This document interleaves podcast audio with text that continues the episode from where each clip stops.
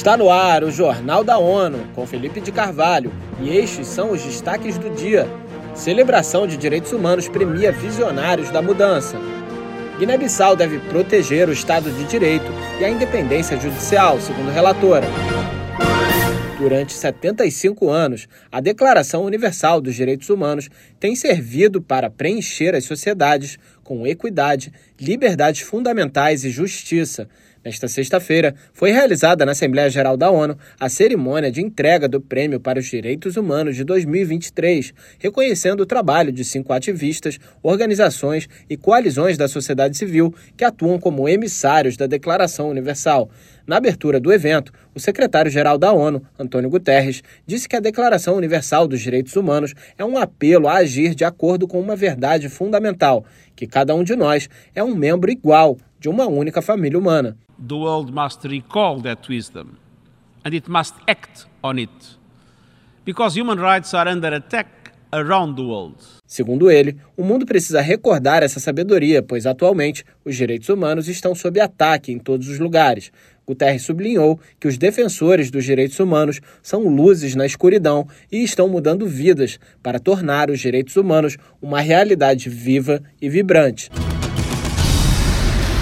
Fundo das Nações Unidas para a População, UNFPA, precisa de cerca de 1,2 bilhão de dólares para atender às necessidades urgentes de saúde sexual e reprodutiva de 48 milhões de pessoas. Acompanhe com Mayra Lopes.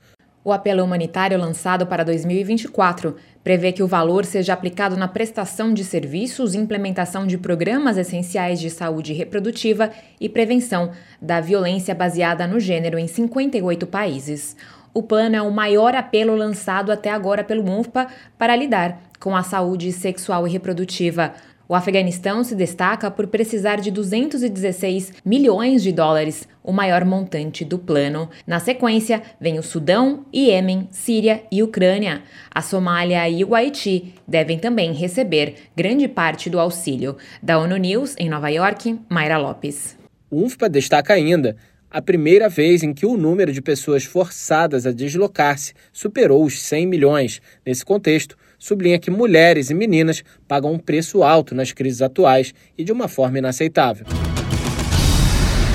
É absolutamente crucial que a responsabilização faça parte de qualquer acordo futuro, porque sabemos que se a impunidade reinar, se os fatos não forem revelados e a verdade não for dita, teremos queixas sem fim, disse o alto comissário da ONU para os Direitos Humanos, Volker Turk, nesta quinta-feira, referindo-se à mais recente escalada no conflito Israel-Palestina. A entrevista também aborda a questão da Ucrânia, onde civis sofrem com a invasão da Rússia.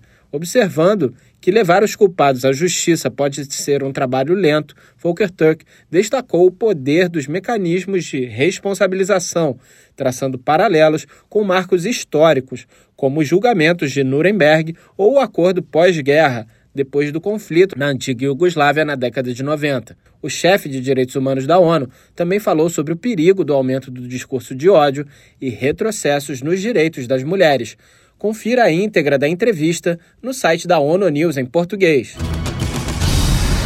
A relatora especial da ONU sobre a independência dos juízes e advogados disse que as autoridades da Guiné-Bissau devem proteger o Estado de Direito e a independência do Poder Judicial. Eleutério Guevani tem as informações.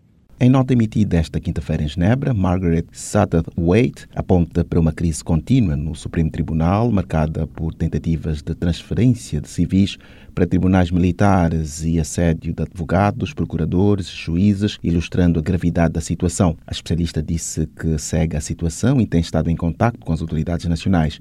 A nota menciona recentes relatos de tiros ocorridos em Bissau, no dia 1 de dezembro, que reforçam o caráter urgente da mensagem. Uma das maiores preocupações é com detidos mantidos em prisão preventiva durante mais de um ano e oito meses, alegadamente em condições precárias e sem acesso adequado a aconselhamento jurídico. Da ONU News em Nova York, Eleutério Gavan. Após enumerar episódios de detenções e tensões, a relatora destaca que uma crise da atual magnitude no Supremo Tribunal limita o acesso de todos à justiça.